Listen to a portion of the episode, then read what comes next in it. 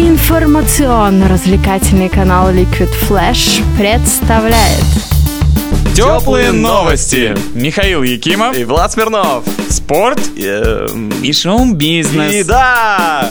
Дедлайн трансферного лета 2013 прошел вчера, и все внимание футбольной общественности было обращено именно к этому событию. А как могло быть иначе? Ведь мы узнали, во сколько обошелся Реалу самый дорогой игрок этого лета Гаррет Бейл, о том, кто стал самым дорогим футболистом в истории лондонского Арсенала и еще кучу интересных новостей. Но обо всем по порядку. Бейлу не удалось стать самым дорогим футболистом мира, так как валеец перешел в мадридский Реал за 91 миллион евро, а не за 100, как сообщалось ранее. Самым дорогим по-прежнему остается теперь уже его одноклубник Криштиану Роналду. Но если официально о переходе Бейла было объявлено ранее, то самым громким трансфером дедлайна можно по праву назвать переход, состоявшийся в обратном направлении. Месут Озил покинул Мадрид и прибыл в Лондон. Новым клубом полузащитника сборной Германии стал Арсенал. Кстати, теперь именно немец ценой 42,5 миллиона евро стал самой дорогой покупкой в истории клуба. А в Милане сегодня настоящий праздник. Кака, загрустивший было на скамейке Реала, уже счастлив и рад вернуться в ставший для него родным Милан.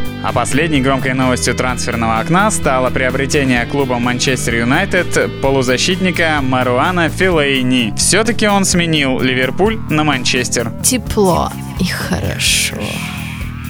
В России тоже произошло несколько интересных событий на трансферном рынке. Том, которая просто жаждет покинуть последнюю строчку турнирной таблицы, очень активно провела последние дни трансферного окна. 1 сентября Томичи подписали Мартина Ираника, а вчера опорника сборной Венгрии Адама Пинтера. В начале августа он разорвал контракт с испанской Сарагосой, и поэтому сибиряки получили его бесплатно. Данко Лазович вчера был возвращен в «Зенит». Питерцы так и не смогли трудоустроить форварда. Кубань купила защитника Бенфики Лоренца Мальгарехо, Волга подписала Сергея Парейка и Евгения Алдонина, а самым необычным приобретением порадовал Амкар. В последние часы трансферной кампании пермский клуб дозаявил защитника сборной Гваделупы Томаса Матьё Фибеля. Раньше игроков сборной Гваделупы в чемпионате России не было. На этом трансферная кампания была закончена, и до января клубы будут спокойно играть тем составом, который они смогли собрать за лето. Кушаешь, слушаешь.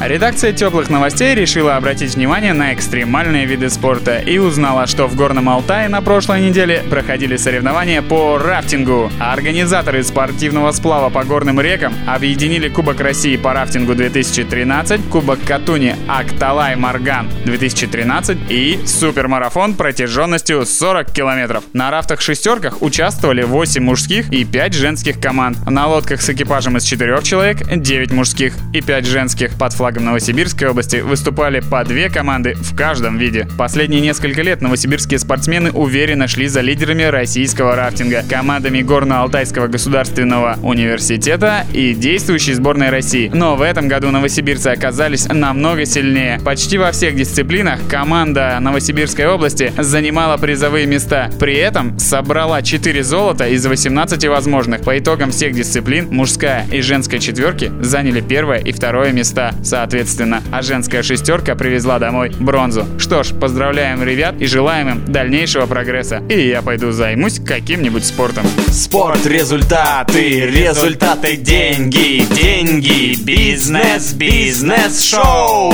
Самая успешная писательница планеты по версии Forbes E.L. Джеймс сообщила имена актеров, которые готовы оживить на большом экране бестселлер «50 оттенков серого». Ими стали Дакота Джонсон, известная по фильмам «Мачо и Ботан» и «Социальная сеть», а также Чарли Ханом, засветившийся в Тихоокеанском рубеже. Это решение окончательно развеяло и без того зыбкие слухи о возможном появлении в экранизации дуэтов Кунис Саммерхолдер или Уотсон Паттинсон, а заодно удивило фанатов книги. Самые активные читатели бестселлера, оказывается, даже свои специальные совещания проводили и предлагали Генри Кевилла, Райана Гослинга, Алексис Блэдл и Эмму Стоун. Теперь мы точно знаем, что Дакота Джонсон и Чарли Ханом появятся на экранах 1 августа 2014 года. И тогда уже точно весь мир будет знать о сюжете 50 оттенков серого. А пока напомню, что в книге студентка колледжа знакомится с 27-летним миллионером Кристианом Греем, который проявляет свою симпатию к девушке, а потом предлагает ей подписать контракт, в котором прописан полный контроль над ее действиями. Но любовь делает свое дело, и парень влюбляется, а девушка не может выдержать тяжелого характера и бросает его, передавая эстафету книги под названием «На 50 оттенков темнее». Теплые, как кофе и котята. Конкурс популярной европейской музыки Евровидение определился с городом своего проведения в 2014 году. Поскольку в этом году первое место среди исполнителей заняла певица Эмили Форест с песней Only Tear Drops, то выбирали между населенными пунктами Дании. Основная борьба случилась между городами с прекрасными и зазывающими названиями Хернинг и Хорсенс. Однако в результате организаторы, видимо, побоялись посылать всех гостей и участников на большую букву Х и выбрали Копенгаген. В гавани столицы в районе исторических верфей на острове Ревшали Оен и пройдет Евровидение 2014 под девизом «Присоединяйтесь к нам». Полуфиналы пройдут в концертном зале B&W Hallern 6 и 8 мая, а победителя мир узнает 10 мая следующего года. Ранее город, гордящийся своим культурным разнообразием и обилием отелей, принимал конкурс в 64 и 2001 годах. На этот раз организаторы обещают создать целый остров Евровидения. Напомню, Россия уже подтвердила свое участие в конкурсе, а кто будет представлять страну на этот раз, узнаем 31 декабря. Согревающие, теплые.